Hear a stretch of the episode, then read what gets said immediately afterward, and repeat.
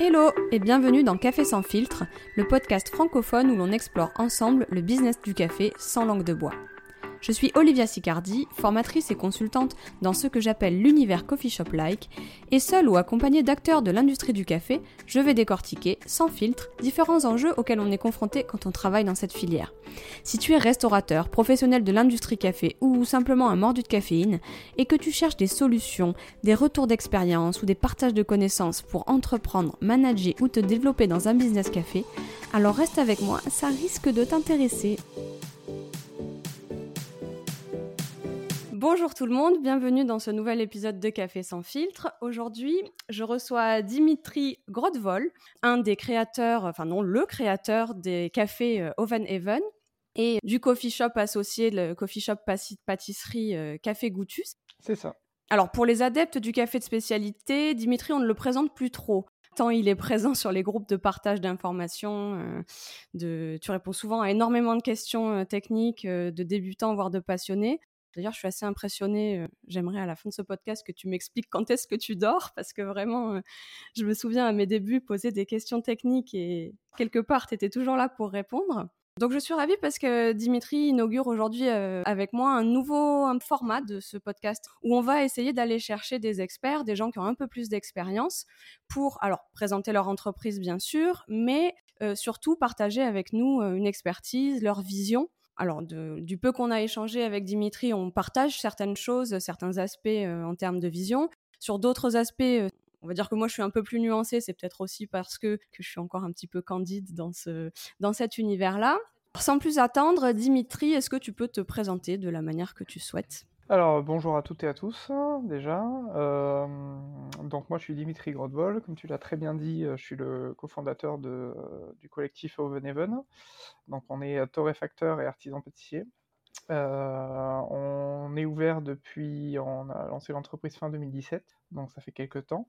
Pour la partie pâtisserie, donc on est reconnu comme une des meilleures pâtisseries fines de Bordeaux, c'est important pour nous. Et pour la partie café, donc on torréfie pour les professionnels et les particuliers. Euh, depuis, ben, depuis début 2018 maintenant. Et on essaye, euh, en fait, notre approche, c'est d'avoir euh, une, torréfaction qui est la plus transparente possible en termes de traces de cuisson. Et on a une offre qui se dirige plutôt vers les coffee shops spécialisés. Donc on vend beaucoup à l'étranger, beaucoup sur Paris, de par notre approche et de par le, choix de nos cafés verts aussi. Et aussi pour les gens qui sont, en général, notre clientèle particulière, c'est des gens qui sont intéressés par le café depuis quelques temps, voilà, qui sont passés par d'autres étapes avant. Ok, un positionnement qui est clair du coup. Alors déjà, j'ai des questions qui, qui, arrivent. Quand tu me parles de transparence et de traces de cuisson, tu vois, traces de cuisson, c'est un terme que j'avais encore jamais entendu. Souvent, dans, en fait, bah, cuire un café, euh, il faut. Moi, je considère ça comme euh, un café. Il a besoin de. Alors, attention, on va rentrer un peu dans, des, des choses mathématiques, mais on va, euh, il a besoin de, de X de cuisson, mmh de X d'énergie en fait pour pouvoir être cuit entre guillemets. Euh, le but d'un torréfacteur, c'est de cuire le café pour le rendre suffisamment soluble pour, qu'on puisse le dissoudre dans l'eau. Mmh euh, parfois, donc il y a plusieurs façons de bien le rendre soluble, enfin suffisamment. une des façons, c'est de torréfier beaucoup, mmh c'est-à-dire de le torréfier, de beaucoup le cuire. c'est pas notre approche à nous. Surtout que, je l'ai déjà dit plusieurs fois en talk, etc., c'est que on a un pays d'espresso lungo, donc je trouve que c'est ridicule de torréfier dark, puisque normalement quand on fait des, des espressos avec des ratios longs, il faut des torréfactions légères. Donc voilà, notre choix c'est d'avoir des torréfactions un peu plus légères pour justement correspondre à, à la manière dont les gens consomment le café en France, c'est-à-dire très allongé. Il y a une adaptation au pays, à la culture, on en reparlera plus tard, mais très, très intéressant. Bah, après, c'est juste, après, voilà, carrière dans le café depuis 10 ans. Euh, j'ai travaillé en France et à Melbourne, à l'étranger. Aujourd'hui, je suis ambassadeur France pour la marque d'espresso, de, de machine à espresso Slayer. Et je suis coach certifié barista seul. Mmh et je suis aussi installateur de, des torréfacteurs garantis. Donc, j'ai beaucoup de casquettes. Donc ça, ça ne répond toujours pas à ta question de comment je fais pour dormir. ça rajoute une couche à l'interrogation. Je me dis comment, comment fait-il C'est un peu... Euh, en fait, c'est un peu un écho à mon ancienne carrière. En fait, j'étais aiguilleur du ciel dans l'armée de l'air. Et on, avait une culture de bah, déjà de, précision et d'être évidemment carré parce qu'il y avait quand même de gros enjeux. Mais aussi une culture de, connaître tous les métiers qui étaient liés aux nôtres. C'est-à-dire qu'un contrôleur aérien sait comment fonctionne un avion, connaît toutes les pannes d'un avion, etc. Il connaît aussi le radar qui est en face de lui, comment, enfin, les pannes qu'il peut y avoir, etc. etc.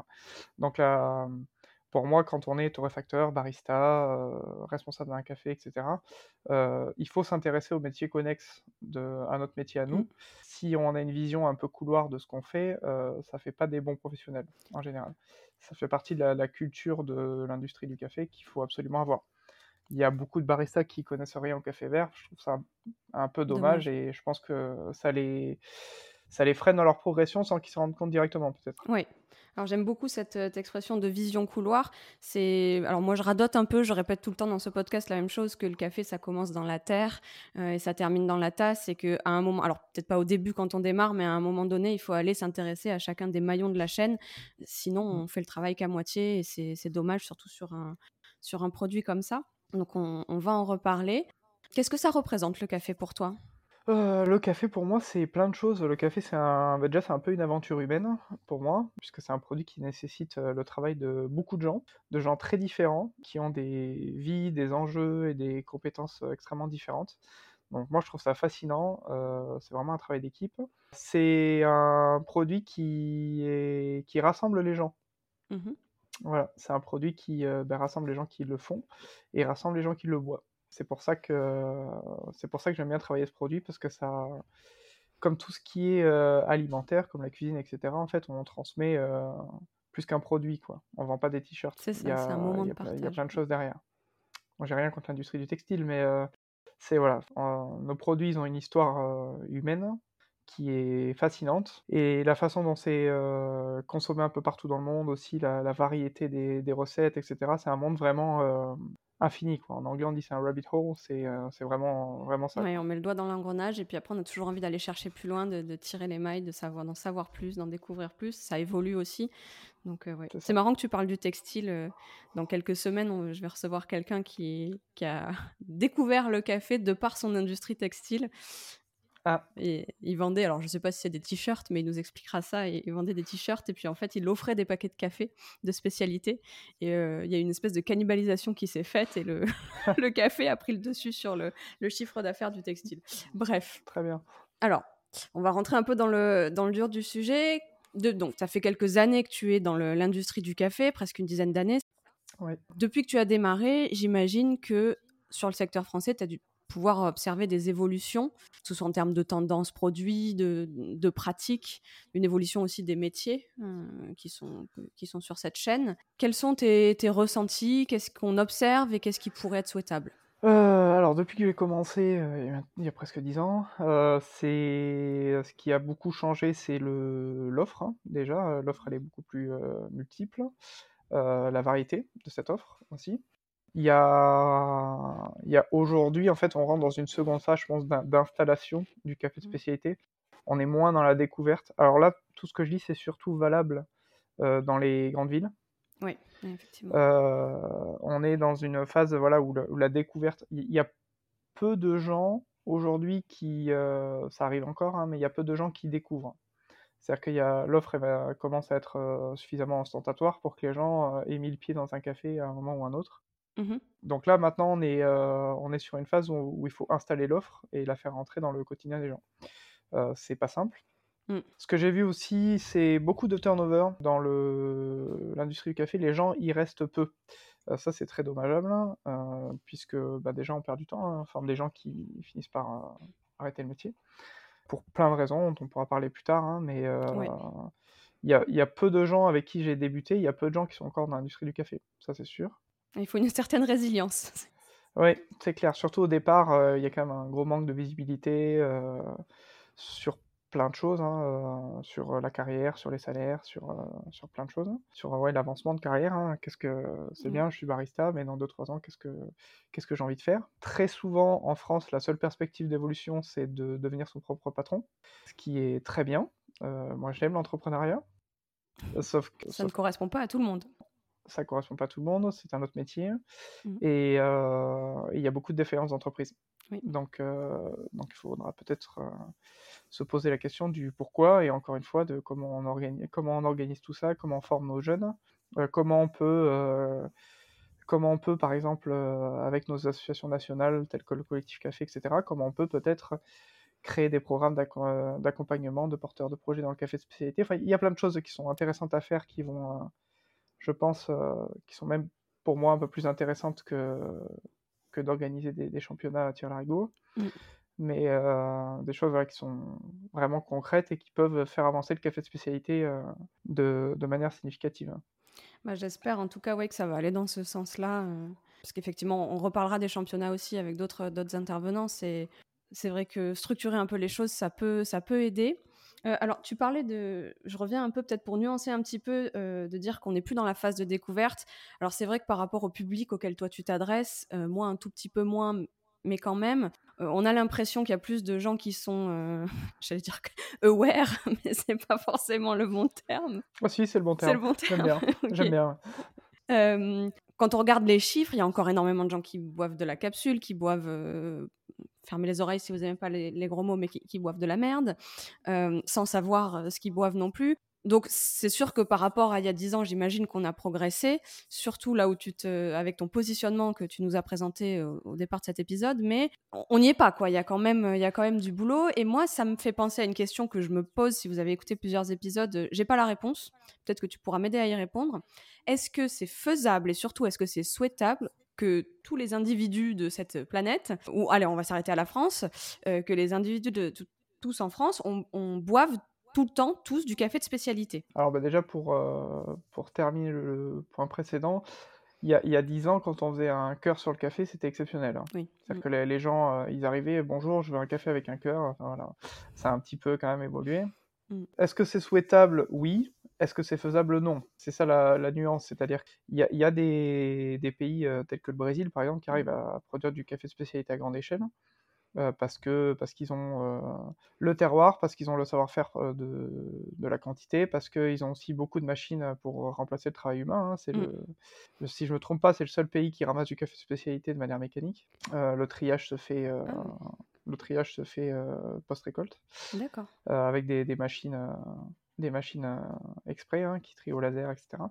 Donc pour ça, il faut des moyens euh, que beaucoup de pays producteurs n'ont pas. hein. Mhm. Donc c'est faisable. Après, euh, je...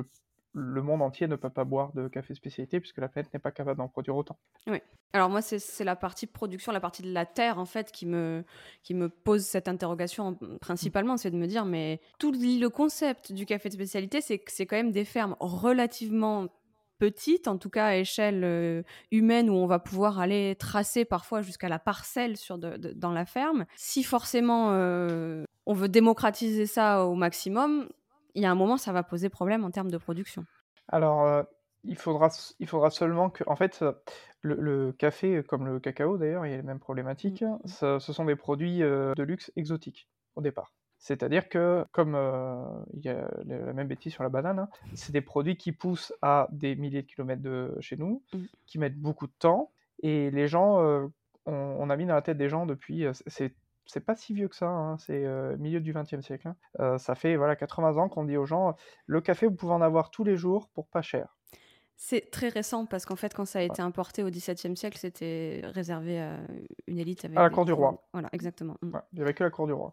Euh, même les bourgeois euh, buvaient des succédanés de café pour faire comme le roi. C'est quelque chose voilà, qui, a, qui, a, qui a été présenté de manière mainstream, euh, on va dire, pour à peu près pour que les gens se situent après la Seconde Guerre mondiale. Mhm. D'ailleurs, il y a eu beaucoup de, de- bah, il y a eu beaucoup de- d'avancées technologiques sur le café, dont la, la lyophilisation pour la guerre, hein, notamment. Ouais. Et tout ça, bah, ça, ça a contribué à, à le rendre accessible à tous, le produit café, ce qui est bien et pas bien. Euh, C'est-à-dire que, que ce soit accessible à tous, c'est très bien. Euh, que ce soit accessible à tous en quantité quasi illimitée dans la tête des gens, ça c'est pas bien. Euh, le café, c'est les gens en fait bah, se sont rués dessus pour son pouvoir excitant. Et malheureusement, bah, ça, ça ne s'est jamais plus présenté comme un produit de dégustation. Donc là, on essaie de, de remontrer aux gens que la caféine, c'est un effet secondaire Mmh. mais que c'est pas le c'est pas le sujet numéro un du produit. Voilà. Ouais. Euh, c'est comme si euh, je donne des cours à, à Ferrandi. Chaque fois, je leur demande pour vous le café, c'est quoi? Et ils disent ah, ça me réveille. Et à chaque fois, je leur réponds euh, si j'étais sommelier que je, vous, euh, que je vous demandais le vin, c'est quoi? Ce que vous me diriez, ça me bourre la gueule. Ouais. Voilà. Magnifique analogie, merci. En fait, on... c'est un produit qui est vu pour son, pour son effet secondaire. Donc Mm. là, on doit changer ça, c'est compliqué. hein. Mais euh, il y, a- il y a des perspectives d'évolution, je pense. Je pense qu'on n'arrivera jamais à atteindre, les, en termes de pourcentage, les niveaux de consommation des pays anglo-saxons, Mm. pour plein de raisons. Mais euh, mais il y a, y a- y a du potentiel, ça c'est sûr. Quand on voit la scène parisienne aujourd'hui Ouais. et ce qu'elle était il y a 4-5 ans, euh, on voit qu'il y a quand même du, du potentiel, même si Paris, euh, il y a quand même beaucoup d'expats, donc, donc ça joue beaucoup. Ah Oui, forcément, c'est exposé aux influences euh, internationales. En fait, Ouais. ce que tu dis, ça revient presque à dire euh, boire moins, mais mieux. Exactement. Exactement. C'est le principe pour, euh, pour, euh, pour tout, euh, tout produit. hein. Si tu, tu as Oui. un podcast généraliste et que tu as invité quelqu'un qui fait pousser des, des tomates de spécialité à Marmande, il te dirait pareil. Il te, disait, euh, il te dirait non, euh, un kilo de tomates, ça peut pas coûter deux balles et Mm. euh, il faut juste en manger un peu moins. Ouais, mais ça, ça, on le voit beaucoup aussi, effectivement, avec la banane, l'avocat, qui sont des, des produits qui poussent, euh, qui poussent pas chez nous. Et donc, Mm. ouais, on pourrait aller très loin comme ça dans la comparaison. Et alors, justement, ensemble, on avait évoqué, euh, quand on, s'est parlé rapidement, on avait évoqué un peu la segmentation du marché. Des, alors, si on voulait parler un petit peu avec des termes économiques euh, communistes, euh, la segmentation et les moyens de production, collectivisme vers- versus bah voilà, la multiplication des micro-torréfactions avec chacun son équipement coûteux, onéreux, hein, euh, avec chacun son torréfacteur et tout le, le- le petit Mm. équipement, les accessoires qui coûtent un bras mais qui vont avec. Donc, d'un côté, si on prend la scène parisienne, c'est un bon exemple, il y a de plus en plus de micro-torréfs qui se développent, euh, qui voient le jour. Est-ce, alors, ça veut dire que le marché évolue, que ça se démocratise, mais est-ce que c'est souhaitable pour toi, selon ton, ton point de vue, et pourquoi? Alors, je pense que, alors bon, déjà, avant de, de répondre à la question, je veux dire que je suis toujours euh, très content quand il y a des gens qui se passionnent pour le café spécialité, qui ont envie de, de, de se lancer, etc. C'est, euh, c'est toujours un, on va dire, une bonne nouvelle et un, et un bon signe, euh, un bon Un signe plus. pour notre industrie du café. Voilà. Euh, et on en a besoin. Aujourd'hui, en France, on est 1200 torréfacteurs à peu près, euh, Mhm. pour euh, presque 70 millions d'habitants. En Australie, ils sont bientôt 6000 torréfacteurs pour 25 millions d'habitants. Je suis nulle en calcul mental, je ferai les calculs de pourcentage. On est très loin du compte. Voilà. Le problème en France, c'est qu'il n'y a pas le marché, pour l'instant. D'accord, ouais. Je pense que c'est pas souhaitable pour l'instant, parce qu'il y a beaucoup de gens déjà qui ouvrent sans formation ni expérience. Ça, ça dilue un peu le message, je pense, et ça décrédibilise un peu notre profession, malheureusement. Euh, C'est-à-dire que vous allez avoir... Il n'y a pas de, de réglementation dans le café, donc tout le monde peut dire euh, n'importe quoi. Mhm. Euh, donc vous pouvez avoir, euh, n'importe qui peut dire, oui, voilà, je suis torréfacteur, j'ai des cafés de spécialité, va avoir en fait le même message que, que tout à chacun, hein. Sauf que ça va être mal fait. Pas parce que c'est des gens qui sont moins, moins doués que les autres, c'est simplement des gens qui n'ont aucune expérience, qui ne savent pas faire pour l'instant, parce que Mm. il y a un temps, on est artisan, il y a un temps incompressible de l'apprentissage qui fait que pour acquérir des bases techniques, il faut se tromper. Mm. Normalement, dans l'artisanat, quand on se trompe, euh, ben, on se trompe sous le- la direction d'un chef ou d'une chef qui rattrape nos bêtises. Euh, là, ils sont sans filet. Mhm. Donc, désolé, mais pour encore une fois, pour ceux qui aiment pas les gros mots, mais ils servent de la merde. Et vous, du coup, il y a des gens qui sont exposés pour la première fois au café de spécialité via ces acteurs et qui sortent de là en disant je n'aime pas le café de spécialité, c'est trop cher pour ce que c'est, etc., etc. Donc ça, ça, je pense que c'est c'est dommage. Comme tu disais, là, ben, un peu la satellisation des acteurs, le fait que les moyens soient vraiment financiers euh, et techniques soient vraiment satellisés sur plusieurs, euh, beaucoup de petites entreprises, je pense que ça pose problème parce que on a besoin que les grosses structures de specialty, aujourd'hui en France, soient en capacité de faire la compète avec les industriels historiques. Ok. C'est-à-dire que les, les gros euh, de Paris ou de province, aujourd'hui, ont encore énormément de difficultés à aller taper des comptes aux grands industriels italiens ou aux grands euh, aux industriels français qui se font passer pour des artisans. Je le vois au quotidien, ouais. Mm. Ouais. C'est compliqué pour plein de raisons. Euh, en France, bah, il y a les, les contrats brasseurs, etc. Il y a plein de choses euh, qui ont été mises en place par les industriels qui sont très, aujourd'hui très difficiles à contrer. Ils ne peuvent être contrés qu'avec un pouvoir financier et commercial euh, Mhm. important, pouvoir financier et commercial qu'on n'a pas aujourd'hui. Parce que les, euh, les, les entreprises de specialty n'ont pas assez de moyens. On arrive parfois à lever des fonds, Ouais. et c'est très bien, mais pas assez. Euh, c'est bien de lever un million, euh, il y a pas mal de, de torréfactions parisiennes qui l'ont fait ces dernières années. C'est bien de lever un million, un million cinq, mais c'est pas suffisant. Alors moi, j'ai, alors c'est, c'est là on sort du café. J'ai, toujours beaucoup de mal avec la, le concept de levée de fonds. C'est purement entrepreneurial, mais, j'ai des, des, amis qui ont créé des entreprises dans tout autre domaine que le café et qui parfois sont ravis parce qu'ils ont levé un million, deux millions. Oui, belle prouesse, beau travail, de... mais quand tu, quand tu fais de la levée de fonds derrière, t'es plus maître à 100% de ton entreprise. Et donc le, celui qui va investir, enfin, je trouve qu'il faut le choisir, quoi, tu vois. Alors, il faut bien le choisir, c'est sûr. Je suis d'accord avec toi. C'est un danger. Hein. C'est euh, de toute façon la croissance dans une entreprise, c'est un, c'est un sujet de, voilà, c'est un danger. Hein. C'est un sujet de difficile qui peut vous amener à couler, hein, tout mm. simplement. Ou à dévier de vos valeurs initiales. Euh, c'est voilà, c'est bah, un, juste milieu. À... le truc, c'est qu'il faut pas mentir aux gens. Mm une. Euh, je vais donner mon exemple hein, mmh pour, être, pour être transparent. Les... Tous les cafés que j'ai pour le filtre, j'en ai aucun qui score moins de 86. D'accord. Ils sont tous entre 86 et 90. C'est un placement, c'est comme ça, c'est ce qu'on fait depuis le début. Euh, ça nous correspond, ça correspond à ce que je faisais en Australie, ça correspond à, euh, au goût que j'ai, au goût qu'ont mes clients, etc. Le café, quasiment 70% de ce que je torréfie et ce que je vends, c'est mon blend pour espresso. Ok. Qui score 83-84. D'accord. Pourquoi? Parce que c'est ça qui, c'est ça qui, euh, c'est ça qui fait vivre une torréfaction.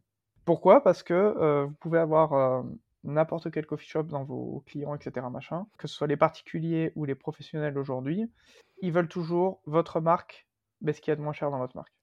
Oui, donc alors là-dessus, on, se rejoint. Moi, je suis persuadée que parfois on fait l'opposition, euh, les, les, les, vilains, euh, vilains gros méchants de l'industrie et euh, mm. les comment on va dire les, vulgarisateurs, les, les, gros, les héros du café de spécialité. Et bon, j'ai fait quelques allers-retours entre les deux mondes et je pense qu'il y a, je, pense que déjà les deux ont à apprendre l'un de l'autre sur des aspects différents, mais aussi que enfin malheureusement ou heureusement, j'en sais rien, mais on vit dans un monde capitaliste et qu'on va pas le changer et que certains changements, je pense, qu'ils vont passer par, euh, par ceux qui ont un pouvoir financier plus, plus important que les autres. Bref, je m'égare. On est un peu obligé. Après, euh, moi, mon blend, il est, euh, il, y a, il, y a, deux composants dedans. Il y en a une où je passe par un grand importateur mmh français et l'autre, et l'autre qui, l'autre café qui est dedans est en direct. C'est des cafés qui sont 100% traçables jusqu'à la, la coopérative, etc enfin jusqu'à la station navale, euh, c'est et le Brésil que j'ai en direct, il est en direct du fermier. Le truc, c'est qu'on peut faire de la quantité en mieux, sauf qu'on peut pas faire du 88+. En fait, le café de spécialité, c'est très large. Les gens voient ça comme le café de spécialité versus l'industrie. Il y a plein de qualités différentes dans le café de spécialité. Euh, si vous prenez un 80 euh, et un 90, il y a presque autant de différences en tasse que si vous preniez un, un 75 et un 80, en fait.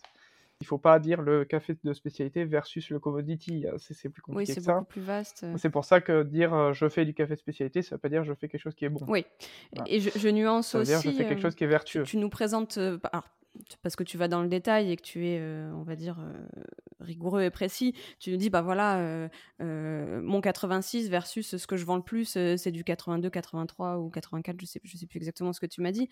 bon, quand même, ce qui est intéressant, c'est que c'est fait en pleine conscience. Tu sais exactement pourquoi tu le fais. C'est un choix euh, qui est assumé, qui est réfléchi. Et les, enfin, c'est c'est pas un si gros problème que ça. Si je devais, euh, si je devais vulgariser, c'est voilà, il y a des gens qui font des choses bien pires que ça. C'est des, c'est des cafés. En fait, euh, notre blend par rapport à, aux gens qui sont sur Bordeaux, par exemple, notre blend a des cafés qui scorent plus que les autres. Dans, notre blend, on met des cafés qui sont que certains, que beaucoup de gens en fait mettent en single origine. Mm. Donc ça, c'est notre choix à nous, ce qui fait que notre blend est un peu plus cher. Mais euh, nous, ce qu'on, observe, surtout depuis la fin du Covid, c'est qu'on a une clientèle qui se sépare vraiment en deux.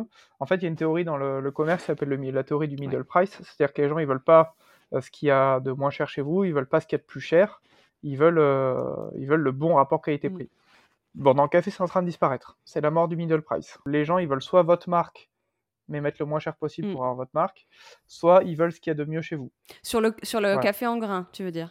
Sur le café en grain. Donc, euh, si vous avez un blend et du geisha, euh, et plein de super cafés entre les deux, ils vont vous prendre du blend et du geisha. Ok, intéressant, tu vois. Voilà. Parce que bah, ça représente aussi un petit peu ce qui se passe dans la société, c'est-à-dire qu'il y a une majorité des gens qui ont de moins en moins de mm. moyens, et une petite minorité qui a de plus en plus de moyens. Ouais, tout est lié.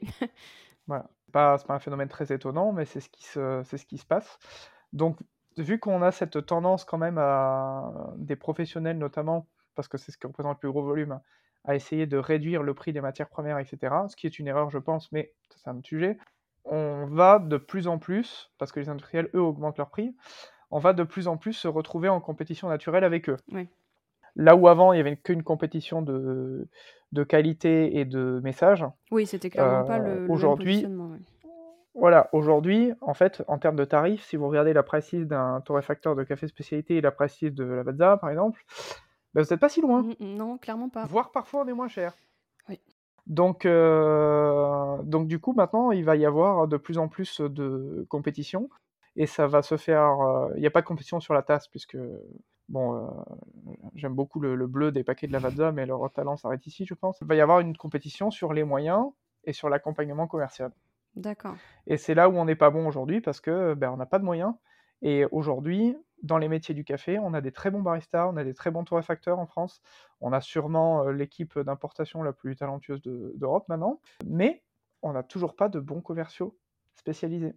Si vous allez en Australie, euh, euh, vous avez euh, tous les, toutes les Toref en fait ont une équipe euh, de, de compte managers qui sont des anciens responsables de boutique de la marque de la Toref, qui sont des, des baristas très chevronnés, qui quand ils vont dans un shop savent, savent former les gens, savent expliquer la gamme, voilà, savent accompagner les, les clients pro. Aujourd'hui, j'entends tellement, tellement. Nous, on a une politique chez Oven Event, c'est que je prends pas plus de, de 5 nouveaux comptes par an. Pourquoi? Parce que en fait, sinon, on accompagne mal. Mm. On accompagne très mal. Les gens, ils vont, euh, là, nous on le voit, euh, on le voit sur notre, notre bassin naturel en fait, c'est que les gens, ils vont vers les, vers d'eux qui sont un peu plus gros que nous et qui, ont, qui se sont mis un petit peu sur ce marché-là. Et parfois, ben, il y, a des, y a des loupés de, livraison, il y a des loupés de certaines choses. Pas parce qu'ils sont moins bons que nous, mais parce que, comme on disait au départ, la croissance, c'est difficile. Et ça implique parfois de se louper, parce que pour apprendre, hein, pour découvrir aussi qu'on a besoin de plus de personnel, etc. etc. Et ça, c'est un petit peu, un petit peu dommage, et c'est des, des, entreprises qui travaillent très bien. Et la seule chose qu'ils auraient besoin pour, euh, bah pour éviter ces loupés, c'est des moyens. Mmh, mmh, mmh. Tu leur donnes un million de plus, ils mettent une équipe commerciale euh, en route et en avant-gagnant. Oui, alors parfois j'ai l'impression, en tout cas chez les industriels, que il y a quand même, même, même quand il y a les moyens, les moyens sont pas mis au bon endroit pas toujours en tout cas. Pour moi, le commercial, alors j'ai toujours, c'est toujours la même, obsession. Les gens doivent se dire, elle est, un peu pétée du casque, elle radote. Si tu comprends pas ce qui se passe dans la tasse, comment tu veux aller vendre un produit? Et euh, alors j'ai un client que je vais pas citer qui a enfin compris ça et qui me dit, mais euh, on va fermer, on va former les commerciaux pour qu'ils aient L'objectif est financier, hein, pour qu'ils aient de meilleurs arguments quand euh, leurs propres prospects ont des interrogations pour qu'ils soient voilà, plus percutants dans le discours client et qu'ils puissent vendre mieux. Et parfois, quand je me rends compte du niveau, et euh, alors c'est des gens très très intelligents, très, euh, on va dire, qui ont des méthodes commerciales qui sont tout à fait valables et donc qui sont qui sont performants par ailleurs, mais quand tu regardes qu'ils ne comprennent, comprennent pas absolument pas les bases de ce, que, ce, qui, ce qui se passe en tasse, les bases de ce qui se passe dans un torréfacteur, du coup tu te dis mais comment jusque-là vous avez fait pour vendre? Qu'est-ce que Est-ce que c'était qu'un prix quoi? Et donc voilà, je, je radote euh, obsession. Non, mais tu as raison. Après, le, le, problème des... De, de, la France aussi, c'est comment nous on a eu euh, plusieurs fois des, des, gens qui nous approchaient pour, bah, pour investir. Mmh euh, on a dit non parce que ma réponse à chaque fois, c'est OK, très bien, je prends qui mmh. pour travailler avec moi? En France, on n'a pas assez de gens qui sont très chevronnés en café. C'est une réalité. C'est-à-dire qu'aujourd'hui, moi, je ne vais pas prendre quelqu'un pour torréfier à ma place, mmh parce que, parce que là, je, vais, je vais payer quelqu'un pour très probablement le faire moins bien. Par contre, il y a un truc que je fais pas bien, c'est le commercial, mmh spécialisé dans le café. Donc moi, j'aurais besoin de quelqu'un qui a fait des années et des années de barista, à bon niveau, qui s'est formé après en marketing, en mmh commerce, etc. Et qui, est, parti dans le compte management, dans le, marketing, dans la com, etc. Ça, ce vivier-là, en France, on l'a pas. Non, il n'existe pas. Et alors, euh, j'en parlais un peu dans l'épisode qui concerne la formation. C'est aussi et j'ai une question après pour toi qui concerne l'encadrement des métiers, euh, alors barista, torréfacteur, enfin des métiers du café en général, si on peut, si on peut généraliser comme ça. Euh, c'est aussi parce qu'avant d'arriver à l'étape euh, où il a X années d'expérience dans le domaine et où il va aller sur des métiers un peu plus commerciaux, un peu plus, enfin différents, bah, il a souvent abandonné en fait le, le, barista parce que soit il était payé au lance-pierre ou soit parce qu'il n'a pas trouvé il n'a pas trouvé son compte, en fait, tout simplement. Bah, clairement. Du coup. C'est pour ça que. Oui, vas-y. Envoie la question. Envoie la question. donc, ouais, ensemble, on avait évoqué la nécessité d'encadrement du métier, selon toi j'allais dire, tu es fermement positionné, mais je pense que ça va même un peu plus loin. Tu milites en, faveur de la mise en place d'un CAP. Pour le... Alors, tu vas peut-être nous expliquer en quoi ça consiste, euh, pour quel métier de l'industrie du café tu vois ça, et qu'est-ce que ça permettrait, en fait? Alors, euh, moi, je suis pour un CAP des métiers du café. D'accord. Ce sera un peu le, thème. Général, oui. Un thème assez général euh, qui serait euh, spécialisant, puisque je pense que le but serait de le faire en, contrat d'apprentissage ou de mmh professionnalisation. Et les gens se spécialiseraient plutôt en entreprise, selon l'entreprise qu'ils vont choisir pour, pour leur stage. Le CAP, je le veux généraliste, puisque il faut pouvoir justement aux jeunes leur donner le le point de, le point de départ de leur carrière café, leur montrer justement l'étendue des métiers qu'ils vont pouvoir exercer après. Oui, on revient, c'est logique, enfin, c'est, t'es, es cohérent avec, euh, avec, tout ce qu'on dit depuis le départ. Quoi. Mm. Donc euh, il faut, euh, en plus des, des matières générales, il faut voilà, qu'il y ait des qui ait un peu de, de physique-chimie sur le café, qui ait un peu d'histoire pour l'histoire du café, parce qu'il y a des trucs, des trucs à connaître, qu'il faut, il faut qu'il y ait du commercial, il faut qu'il y ait un peu de compta, il faut qu'il y ait, euh, il faut qu'il y ait, je pense, quelques cours d'information euh, sur le droit du travail. Hein. En fait, c'est plein de, plein de petites choses qui, qui vont les, les, les, former en tant que professionnels. Donc, en plus, évidemment, des techniques barista, de torréfaction, etc. Il euh, faut qu'il y ait des cours sur comment, on, comment on entretient une machine, pas pour en faire des techniciens, mais pour en faire des gens qui, qui s'ils si, sont baristas un jour, euh, et qu'ils ont une panne sur leur machine, quand ils vont parler à leur technicien, ils vont pas passer pour des, abrutis. Euh, ils vont pouvoir dire au technicien j'ai une panne là. Voilà. Ça permet au technicien d'arriver avec la bonne pièce et de, gagner du temps. Donc pourquoi faire ça? La première chose, c'est que moi j'étais de, de, ceux qui se sont levés vent debout contre le MOF, puisque le meilleur, faire les meilleurs ouvriers de France alors qu'on n'a même pas de formation de nos jeunes artisans, j'ai trouvé ça complètement ridicule. J'attends d'ailleurs que les deux premières générations de MOF se positionnent euh, sur la question, j'attends encore. Mmh Ensuite, ça permettrait en fait d'être reconnu par l'État. Aujourd'hui, la profession de, dans, dans, le café, c'est la roue en foire. Tout le monde peut vous acheter un torréfacteur, vous êtes torréfacteur. Oui, j'en parle dans l'épisode 2 sur la formation. C'est une réalité. Elle est, on peut la déplorer, mais... C'est comme euh, j'achète une voiture de cours, je suis Sébastien Loeb. Euh, non. voilà. Euh, voilà. Moment, il faut, faut, un petit peu commencer par respecter le métier et considérer que, comme tous les métiers, il faut apprendre. Euh, ensuite, ça permettrait aussi euh, de pouvoir en fait structurer des carrières. Euh, c'est-à-dire que aujourd'hui, quelqu'un qui démarre dans le café, si on lui demande dans 10 ans qu'est-ce que tu vas faire, quel va être ton salaire, qu'est-ce que tu vas pouvoir qu'est-ce que ton métier va pouvoir apporter à ta vie personnelle, que ce soit en termes financiers, de, de, mobilité, etc. Les gens n'en ont aucune idée. C'est-à-dire qu'il y a une réalité aussi, c'est que oui, on a un métier passion, etc., mais les gens ont une vie, oui, et puis il y a eu un effet de mode aussi. Voilà, il faut pouvoir leur offrir des perspectives, il faut pouvoir leur offrir euh, des, possibilités de carrière, des possibilités d'évolution, etc., Donc on en revient toujours aussi au truc, euh, on a des petites structures, donc les possibilités d'évolution interne sont maigres. Mais avoir commencé par... En fait, pour structurer une industrie, il faut la structurer par le bas, je pense. Mmh Faire des gens, euh, des gens bien formés, qui connaissent leurs droits, qui sauront, qui sauront quoi faire, encadrer un petit peu aussi, faire une convention collective. Hein. Il n'y a pas de convention collective. Il n'y a pas de ouais, ça, ça fait partie des sujets que une autre intervenante avec laquelle j'aimerais euh, discuter de ça, c'est c'est quand même très particulier. Alors, je, fais juste pause et je, je reviens sur ce que tu viens de dire. Euh, pour toi, il faut commencer euh, à structurer par le bas. Moi, j'ai une vision un peu différente. C'est alors, ça vient pas du café, ça vient de, de mes expériences de conseil en management de, de formatrice. On a tendance à dire qu'il faut balayer un escalier par le haut pour moi, si tu commences par euh, le management, par ceux qui ont entre guillemets le pouvoir, par ceux qui, ont de l'influence, on va pas parler de pouvoir, on va parler d'influence de quelque manière que ce soit. Si eux sont convaincus, ben, on va pouvoir aller euh, agir plus bas, quoi, tu vois, euh, agir sur les personnes qui sont sur le terrain. Moi, en tout cas, le problème auquel je me heurte dans mes activités de conseil, c'est que souvent, les gens en bas, il n'y a, pas de, y a pas de, on va dire les gens qui démarrent. Hein. c'est vrai que c'est un peu peut-être euh, pas terrible de, parler de, bas de l'échelle ou de haut de l'échelle, mais euh, les gens qui démarrent, souvent ils sont convaincus parce qu'en fait, ils, tu vois, ils n'ont pas d'a priori, quoi. Ils en ont quelques-uns, mais ils sont vite cassés. En revanche, celui qui a 10-15 ans d'expérience, qui fait du café de manière euh, pas optimale pour être sympa, lui, bah, il est persuadé que de toute façon, comme ça fait 20 ans qu'il travaille dans la food, il a tout vu et que du coup, eh ben, il sait comment recruter, il sait comment former, il sait et que du coup, bah, tu vois, il a rien à. Donc moi, j'ai tendance à dire, une fois que j'ai convaincu celui qui a l'influence, euh, qui est en haut du truc, et eh ben, je vais pouvoir, euh, je vais pouvoir aller travailler euh, sur le bas. voilà. Bah, le, le, haut est plus difficile à convaincre, comme tu le dis. En plus, il y, a plein de dans ton activité de conseil, tu fais face à plein de choses, dont le patriarcat, malheureusement. Mais voilà le... Je pense que c'est plus facile de, modeler les gens qui rentrent dans l'industrie mmh. pour la, la, changer à long terme, alors que ce que tu fais, c'est du travail de sap. Aller, euh, mmh.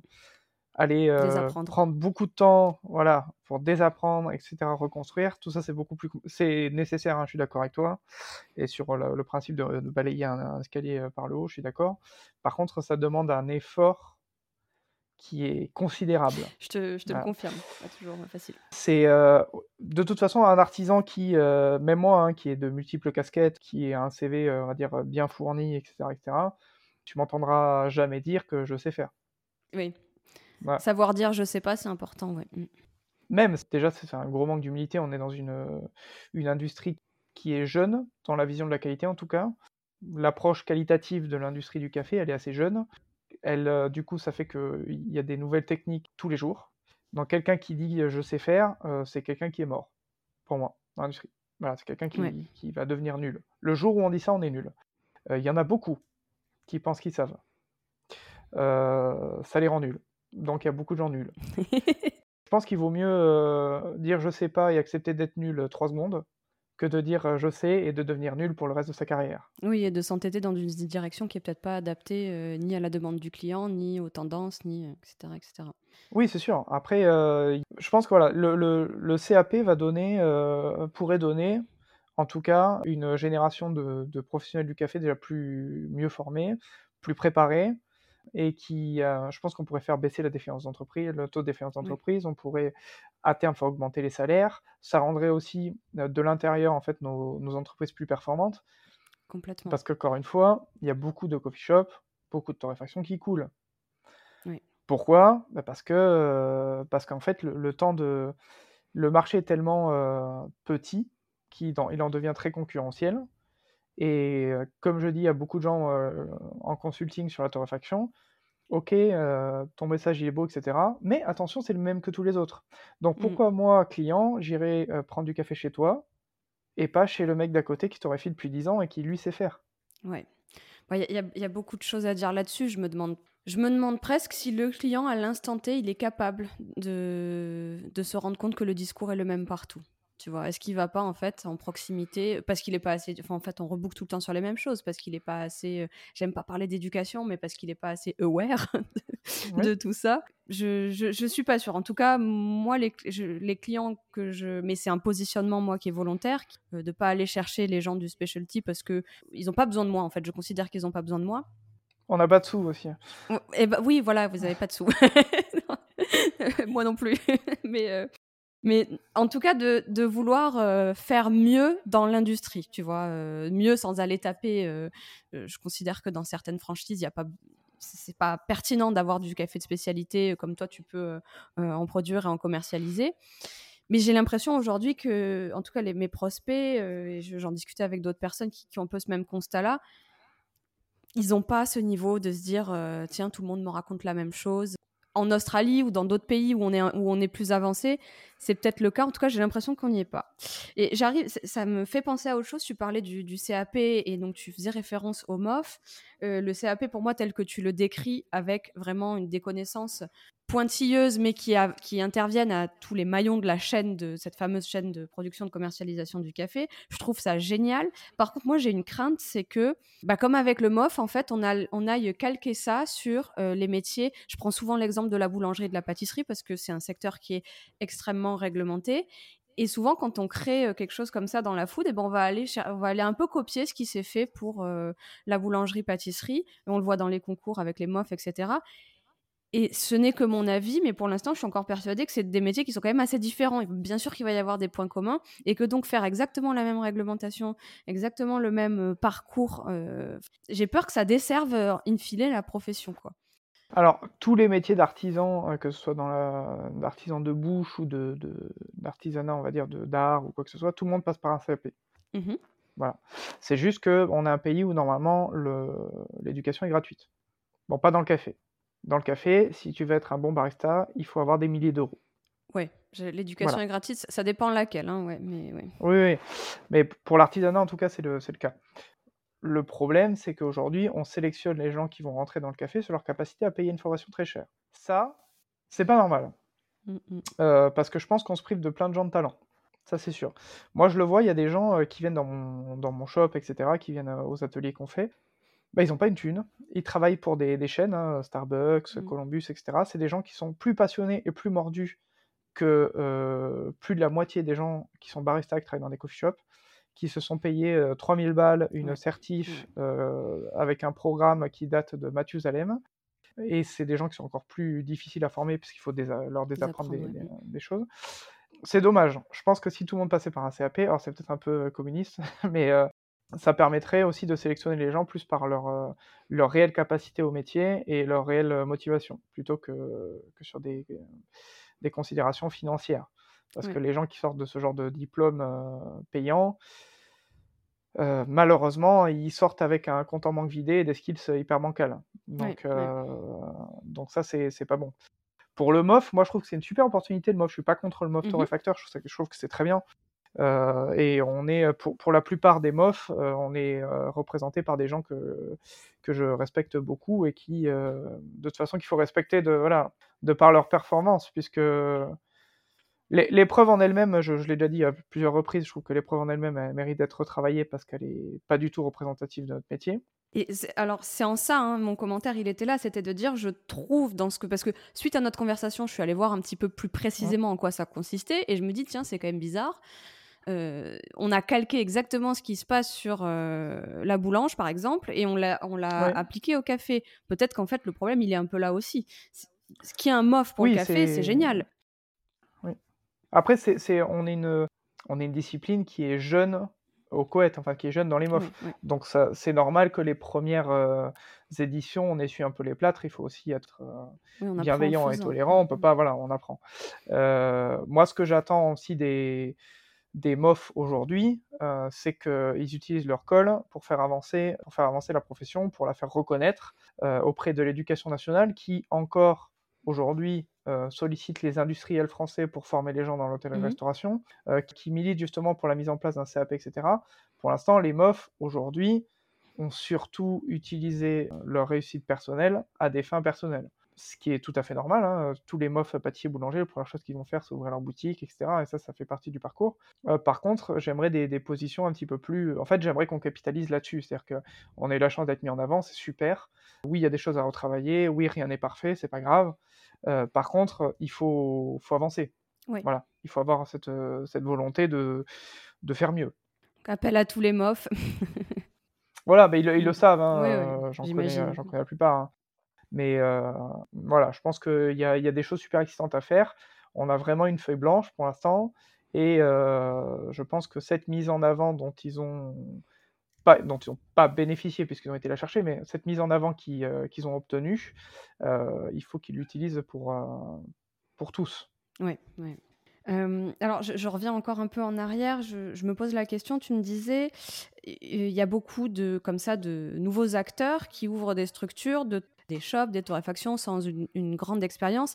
Et, ce que tu déplorais, c'est que justement, ça, souvent, ils ferment assez tôt. En fait, ils ont une durée de vie limitée. Est-ce qu'on a des chiffres comme ça? Est-ce que c'est pas par secteur? Alors, tu disais qu'il y avait pas, que c'était pas exactement, exactement très. Euh non, il y, a des, il y, a des chiffres dans le CHR en général, euh, mais il n'y a pas de chiffres euh, spécialisés dans le café. ce serait, faudrait peut-être sur alors, notre syndicat français du café qui a, qui a délégation, c'est le collectif café. Hein. Euh, donc s'il y a des données, s'il y a des datas, c'est eux qui devraient les avoir. Je pense pas qu'ils en aient. Moi, c'est une constatation de terrain. De terrain. Oui, oui, mais c'est toujours euh, très intéressant. Hein, Pour ça, d'où ma proposition, justement, que le collectif Café crée un, un pôle d'accompagnement euh, pour justement épauler, en attendant qu'on se structure par le bas, pour épauler les porteurs de projets, mmh. pour les aider à, à, monter un business plan, etc., etc. Je pense que ça, c'est important. Ok. On parlait de l'Australie, de l'étranger. L'Australie, c'est souvent, on y fait référence comme étant la mecque du café. On parlait de notre positionnement en Europe. Euh, moi, je trouve toujours ça intéressant de comparer euh, la France avec le reste. Où est-ce qu'on se situe? Et, euh, et, aussi comment ça se comptabilise, tu vois, parce que j'avais fait un épisode sur le paradoxe italien du café et alors ça a fait ça a fait beaucoup de bruit. Moi, les constatations que je faisais, elles étaient basées sur quasiment aucun chiffre. C'était vraiment de, du ressenti. Et si je dois généraliser, en gros, j'étais en train de dire que leur pire café est moins pire que le nôtre, tu vois? C'était mmh. plus ça, quoi. donc j'ai eu beaucoup de ouais, mais il y a des très très bons cafés spécialités. oui, effectivement, au festival, euh, tout ce que j'ai goûté, c'était en qualité, je me suis dit waouh, c'est quand même euh, pas mal. Il y en a beaucoup moins en quantité, mais en qualité, c'était quand même très impressionnant. Et du coup, comment ça se comptabilise tout ça? Je me souviens quand on a échangé, tu m'as tu m'as parlé de ce qui arrive dans le café vert, mais qui se retrouve pas forcément dans une tasse de café de spécialité. Est-ce que tu peux nous en dire un peu plus et peut-être faire quelques comparaisons euh? Alors, si les gens veulent des chiffres en termes de, qualité de café vert, il y a le ministère des Affaires étrangères des Pays-Bas D'accord. qui publie tous les jours, tous les ans, pardon, une euh, parce qu'en fait la, plupart euh, du café de spécialité arrive soit par les Pays-Bas en Europe, soit par la Belgique, soit par le Havre. Ok. Donc, euh, donc du coup, bah, les, chiffres, il faut les chercher sur les, bah, sur les pays importateurs, qui ensuite vont distribuer dans les autres pays. De ce que j'ai trouvé moi, il y a que les Pays-Bas qui, qui publient, enfin qui envoient des, qui donnent des données publiques en fait sur le sujet. L'Italie et la France, euh, on importe en termes de, de, quantité, on importe une, en venant des Pays-Bas une, des pires qualités euh, d'Europe. Ok. Voilà. Question de marché. Euh, il y a aussi le problème, c'est que l'Italie, il y a beaucoup d'industriels. C'est ça que tu quand l'Italie mm. importe, c'est pour réexporter. la Suisse, c'est pareil. La Suisse a des chiffres terribles. Pourquoi? Bah, Parce qu'il y a Nestlé mmh, mmh, pour mmh, Nespresso. Donc forcément, en termes d'importation, c'est pas c'est pas, pas la folie. Euh, ce qu'on sait aujourd'hui en France, c'est que le café spécialité, ça correspond à 4-5% de, de, ce qui est bu. Ok. Ça, alors je trouve ça difficile à appréhender parce que, comme tu le disais, si les chiffres, enfin, si les comptabilisations se fait à l'importation du verre, 4-5%, euh, mais euh, si Nestlé met, des, met un petit peu de spécialité dans sa capsule, comment est-ce qu'on s'y retrouve en fait? Là, c'est des chiffres du plus grand importateur français. Pour info, en Australie, on a plus de 80%. Voilà. Aux États-Unis, que les Français euh, mmh. s'amusent à moquer, à tirer l'arigot, on est quasiment à 40% de specialty coffee sur le marché. Donc euh, la France, on est extrêmement en retard. Je partage ton avis sur l'Italie, c'est-à-dire mmh. que la qualité du café qui est servi est globalement mauvaise. Euh, par contre, il y a, une attention à la préparation qui fait que le pire café de mmh. bistrot d'Italie sera toujours meilleur que le pire café de bistrot français. Après, c'est clair qu'en quantité, c'est beaucoup plus difficile. Il y a, il y a une des attentes que sont en termes tarifaires ou de goût en Italie qui sont tellement fortes et ancrées dans la culture que c'est très difficile de faire goûter quelque chose de différent. Il y a des très bons torréfacteurs, il y a des très bons coffee shops. Nous, on envoie du café à Rome, on envoie du café à Rome chez un client. c'est ah, c'est plus dur que c'est encore plus dur que chez nous. Donc, ce serait super intéressant d'ailleurs de ah, d'interviewer un responsable de coffee shop italien. Ça, je pense que il y a une, une, influenceuse, la Valentina, que je suis, enfin une influenceuse, une barista euh, euh, specialty pal, pour ceux qui parlent un peu italien euh, sur, sur Instagram. Et, et c'est impressionnant ce qui s'était passé sur la, sur la Mocha, sa publication, où elle expliquait que bah, si tu voulais quelque chose de très concentré, il fallait s'en tenir à l'espresso, et que la Mocha, bah, forcément, elle est un peu plus transparente, elle est, c'est différent, ça mmh. s'apparente plus au café filtre, enfin en tout cas c'est entre les deux et il y a une espèce de vague de haine. C'est comme si elle s'était attaquée à un fondateur de l'Italie, quoi. C'est la culture est plus forte. C'est clair. Donc voilà, c'est encore plus compliqué pour. Alors moi, je trouve qu'il y a un bon exemple qui est juste à côté de chez nous, c'est l'Espagne. L'Espagne s'est mis un petit peu plus tard que nous au café spécialité, et pourtant ils sont en train de nous mettre une déculotte de l'espace. Pourquoi? Je pense qu'il y a une raison principale euh, qui est un peu occultée, c'est que l'Espagne boit du café avec du lait. Les amateurs de latte. Tous les pays qui, euh, qui ont une culture de boire le café avec le lait, le café de spécialité s'y est installé beaucoup plus facilement et beaucoup plus rapidement. C'est beaucoup plus facile de goûter quelque chose de très différent quand on met du lait dedans que quand on le boit euh, straight. c'est pour ça que en Angleterre, ça s'est développé hyper rapidement c'est pour ça que en Espagne, ça développe super rapidement, parce qu'en Espagne, quand vous commandez un café, on va vous donner un cortado. Si vous voulez un café noir, il faut demander un café solo. en, en Australie, vous dites bonjour, un café, on va vous servir un latte. Moi, j'ai découvert le café par mon obsession pour les produits laitiers. Hein. Aujourd'hui, je peux plus trop boire de lait, mais euh, j'ai appris petit à petit à aimer. Euh, ça reste le filtre, ce que je bois le plus, je pense. Mais euh, et, j'ai beaucoup de, clients, enfin de ouais, de personnes qui participent à mes ateliers de découverte où c'est les lattés qui les ont intéressés ou les cappuccini, pardon, qui les ont intéressés en premier. Donc comme quoi, ça peut en avoir un impact énorme au niveau national. Donc ça aide beaucoup. Et puis, euh, et puis après, voilà, ils ont en tête de cornet, entre guillemets, ils ont Barcelone, qui est une ville qui est extrêmement cosmopolite, euh, où il y a beaucoup de, de, torréfactions qui ont fleuri, euh, dont une qui est présente quand même un peu partout et qui travaille très bien, qui mmh s'appelle Nomade. Donc aujourd'hui, ils arrivent à faire ce qu'on peine un peu à faire. Est-ce que c'est reproductible? Est-ce que c'est toujours pareil? Quand la scène, quand la demande, le client est différente d'un pays à l'autre, quand la culture est différente d'un pays à l'autre Il y a des choses reproductibles, des choses non? L'avenir nous dira si.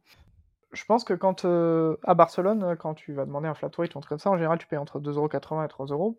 Euh, c'est 5-6 balles à Paris. faut peut-être se poser cette première mm. question. Effectivement. Bah, D'ailleurs, c'est quoi ton café préféré du moment, ta méthode de préparation préférée du moment? Bah, le café que je bois, que je prends beaucoup de plaisir à boire en ce moment, c'est un café qu'on a nous, c'est un geisha.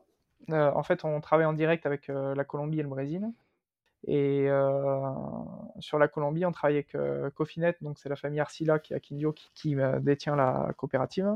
Et c'est un café, donc c'est un geisha qui, qui vient de la ferme du papa de Jairo et en, qui est un geisha qui est en triple fermentation, donc anaérobie, aérobie, anaérobie. Et c'est très très très très bon, très très bon, très clean aussi pour un geisha qui est aussi euh, fermenté. Euh, et, et, moi, je bois le filtre, je le bois en qualité. D'accord. Principalement. Je suis, je suis team, je suis team fond plat. je suis team fond plat. Euh, comme, comme, comme tous les coachs barista sol. Il y a un gros, gros débat. Hein. Je, je refais un petit coucou dans cet épisode. moi, là où j'ai fait mes armes euh, quand j'ai démarré, c'était au Café en Bois à Marseille, un café qui n'existe plus. Et la, la, fondatrice, la gérante, avait développé une méthode qu'elle avait appelée Madouce avec un fond, euh, un fond plat, mais qui se, qui se conisait au moment de l'utilisation. Et euh, il y, a, y, a, un gros débat entre les amateurs ouais, de, de fond plat et de. Bah, alors, en termes d'extraction, de, il n'y a pas de débat. Ah non, il n'y a pas de débat. C'est-à-dire que ça a été, il y a tous les coachs barista seul, on a fait tout un mmh papier dessus, et Socratique euh, à Sydney a fait, un, a fait des tests dessus. En termes de taux d'extraction, de répétabilité, etc., machin, il n'y a pas de. Alors Scott Rao euh, nuance, et je suis assez d'accord avec lui. Euh, selon la dose, en fait, c'est une question de d'épaisseur de. Alors j'allais dire épaisseur et de largeur du coup du, du drip. Voilà. Ouais, il y a toute une, toute une théorie autour de ça. Euh, globalement, on sait qu'il y a un slot où les, les drippers à fond conique euh, marchent bien, c'est entre 20 et 30 grammes. Là, 35, ça commence déjà. Euh, en, voilà, en dehors de ces specs, c'est une catastrophe. En dessous, les gens qui font du 15-250 dans une V60, c'est pas bon parce qu'il y a du bypass à fond. prenez un fond plat. C'est pareil pour les gros, tous les gros batch brew, euh, tous les gros euh, grosses machines à batch brew de plus de 1 litre ont un fond plat, c'est pas pour rien. Effectivement, oui. Maintenant que font des filtres à fond plat, c'est pas pour rien. Ouais. Est-ce que tu as une ressource, un livre, une vidéo, peut-être euh, quelqu'un à suivre, à nous partager? Bah, oh, j'en ai plein. Il y a le, bah déjà aller sur le le blog de Barista Seul. Vous pouvez aussi vous inscrire pour faire des petites formations, etc. En fait, il y a beaucoup de, modes dans le café, que mmh. ce soit en termes de, matériel, de, technique, etc. Machin. On est une communauté de coachs barista seul qui ne se positionne pas tant qu'il n'y a pas eu de ressources scientifiques sur le sujet. Voilà. Le but, c'est de pas suivre la mode, hein, c'est de parmi les choses qui sont à la mode, de détecter les choses qui peuvent être intéressantes euh, à installer dans les routines de préparation, de torréfaction, etc. Dans, le café. Donc on prend toujours le temps. Euh, c'est comme quand il y a eu le turbo shot. Euh, on a tous les coachs de barista au sol du monde en fait. On nous a demandé de faire des tests à chacun de notre côté pour avoir suffisamment de ressources pour voir sur, bah, sur telle ou telle machine, dans telle ou telle condition, si, si c'était applicable. D'accord, donc il y a un tri, qui est, une présélection qui est faite. Voilà. Que vous pouvez aussi faire à la ça- maison. C'est- bah, je trouve que c'est intéressant parfois quand on a. Alors, ça dépend du matériel, hein, mais euh, sur, les, sur les méthodes douces, souvent, c'est quand même euh, faisable à la maison. Euh, et quand on est barista et qu'on a un premier petit équipement, c'est intéressant aussi de, de voir, euh, bah, de faire l'expérience soi-même, quoi. Oui, après ça, il faut pas tomber non plus dans l'écueil de euh, ça marche pas chez moi, donc ça ne marche pas. Voilà. Euh, malheureusement, sur les réseaux, je vois ça souvent. euh, Ouais. Voilà. Moi, je ne pense pas que parce que chez moi. non, mais de euh, le constater, c'est un peu comme faire une expérience chimique à la maison avec, avec les enfants, tu vois. C'est parfois de le constater, tu comprends encore mieux les, le- ce que ce qu'on t'a exposé de manière théorique. Oui, c'est sûr. Ça, ça peut, quand tu as le recul, quand tu le recul pour. hein. Le, comme disait ma prof de maths au collège, on ne démontre pas avec un exemple. Oui, c'est la contraposée. J'aime bien donner. Exactement. Donc, euh, donc oui, euh, en ressources, après, il y a pas mal de, de bouquins qui sont sortis ces, ces dernières années qui sont très intéressants. Vous avez Terroir de Barista Hustle, vous avez un, un nouveau bouquin qui est sorti, euh, écrit par Maxwell Colonna, sur l'industrie du café spécialité en général. On en- on en a parlé de Maxwell dans avez- le- dans l'épisode sur l'eau. Effectivement, il s'était essayé. Il n'a pas peur d'a- d'attaquer des sujets. Bah, euh, non, ce Maxwell, c'est quelqu'un avec qui j'échange Mhm. souvent sur plein de sujets, euh, notamment, bah, notamment sur, euh, sur l'eau, sur. euh, On a échangé aussi sur les, les ratios euh, en espresso, etc. C'est quelqu'un qui fait des. Comme nous, euh, en fait, très récemment, on a, on a pris le parti de sortir les cafés allongés de notre carte. Moi, c'est comme ça que je, que je teste un, un- un établissement pour savoir si ça va me convenir ou pas. Voilà. Euh, parce que je trouve ça dégueulasse. C'est pas bon. C'est pour moi, c'est comme aller au McDo et demander une salade. Voilà, c'est pas le, c'est pas l'objet. Euh, Si vous voulez quelque chose de, de dilué, vous prenez un café filtre. Si vous voulez quelque chose d'intense, vous prenez un espresso. Et on a trouvé un compromis, c'est-à-dire qu'on fait un espresso lungo. D'accord. Voilà, Une, vraie- une, une vraie extra- une extraction de A à Z, quoi. Tu- exactement. On a, on fait une vraie recette euh, où euh, ben, on a une dose différente euh, et un et un output différent pour. on fait un. Là, la recette qu'on a en ce moment, on met 16 grammes in, 85 out. Ça coule en 22-23 secondes, quoi. C'est un, un peu sur la Ouais. technique du turbo shot. C'est euh, 40 fois meilleur que euh, 40 fois mieux extrait que si vous preniez euh, un, black, double euh. espresso sur voilà, ou un americano, etc. C'est beaucoup moins flotteux et on est sur des on est sur des TDS à entre 5 et 6. Euh, ça correspond à en gros à la concentration que vous pouvez avoir sur une euh, justement sur une cafetière italienne ou sur euh, sur euh, une machine automatique par exemple. C'est ça, Et que les c'est gens- ça ouais. que les gens attendent. Alors c'est intéressant parce que ça apporte effectivement euh, une réponse à une demande et à, à un truc controversé. Alors moi je suis bon, l'idée c'est de partager les avis. Moi je trouve que c'est intéressant euh, d'avoir le long black ou l'americano à sa carte pour le- la quantité de caféine notamment pour les, les- Mm. les femmes enceintes souvent qui veulent quelque chose euh, de plus dilué et qui si tu leur donnes un filtre c'est compliqué. Bon mais tous les tous les avis tous les tous les goûts sont dans la nature mais Faut faire un déca. Ouais, alors on- Il y a des on- bons décas. Je vais recevoir quelqu'un là euh, sur le sujet du, du déca dans pas longtemps. Euh, Le problème, c'est que euh, il est assez peu présent dans les coffee shops. hein. Il je, il a dés- je trouve même qu'en 5 ans, il a déserté le, la scène du, de nombreux établissements et c'est un peu, c'est un peu dommage. Ou alors quand il est là, bah, il est là depuis un mois, deux mois, trois mois et il est, il ouvert, il n'y a, plus- il y a plus rien à en tirer. Donc c'est, c'est un peu dommage. Mais en tout cas, merci de partager cette nouvelle recette. Euh, Je pense que certains peuvent tester et voir, Mm. euh, voir ce que ça donne. Je trouve que c'est une bonne alternative. Je vais tester. Est-ce qu'il y a quelqu'un que tu aimerais entendre au micro de Café sans filtre dans l'année euh, 2024 Alors, j'ai beaucoup réfléchi à cette question. Hum, Justement, on parlait un petit peu euh, tout à l'heure en, en France des, des vérités qu'on pouvait, euh, enfin, de- de- des analyses qu'on avait euh, par rapport au café de spécialité qui étaient valables surtout en, dans les grandes villes. Euh, j'ai un, un pote à moi chez, euh, pour qui j'ai fait un peu de, de consulting aussi, qui est à Lorient. Ouais, C'est Christophe de Café d'Orient, qui est un très bon torréfacteur et qui, lui, euh, justement, a des, euh, a des contraintes très différentes de tarification, de positionnement, d'achat de, café vert, etc. On a des clients assez différents et je pense que ce serait très intéressant de, de voir un autre aspect. bah, de lui demander, voilà, de lui demander son avis sur bah, l'avancée du café spécialité, etc. Mais chez lui, voilà, en campagne, parce que, euh, voilà, pour avoir été euh, avec lui à son comptoir au hall de Lorient le matin, euh, Pas le même problématique que... etc. Moi, je trouve ça génial. D'accord. Je trouve que les, les vrais, les vrais soldats du café de spécialité, c'est pas nous dans les grandes villes où on a suffisamment de, désolé, mais suffisamment de bobos pour vivre. Euh, voilà, eux, ils, sont, ils font un tout autre travail de sap et, et je pense qu'il mérite d'être entendu et salué. Et eh ben, Christophe, euh, nous allons euh, te contacter. Nous, je, hein, mais te je vais te contacter. Je te remercie Dimitri. Est-ce qu'il y a autre chose que tu voudrais aborder? Bah, Sur le sujet en question, je pense qu'on a un petit peu fait le tour. Après, moi je suis toujours curieux, je dis toujours qu'il est bien malin et la personne, enfin bien maline la personne qui arrivera à, prédire l'avenir. Hein. Euh, c'est c'est tellement, euh, tellement compliqué de savoir comment les gens vont réagir à ce qu'on fait. Euh, de... Il y a tellement de paramètres que c'est compliqué à prédire. Après, j'essaie toujours de rester optimiste. J'espère que, bah, que les...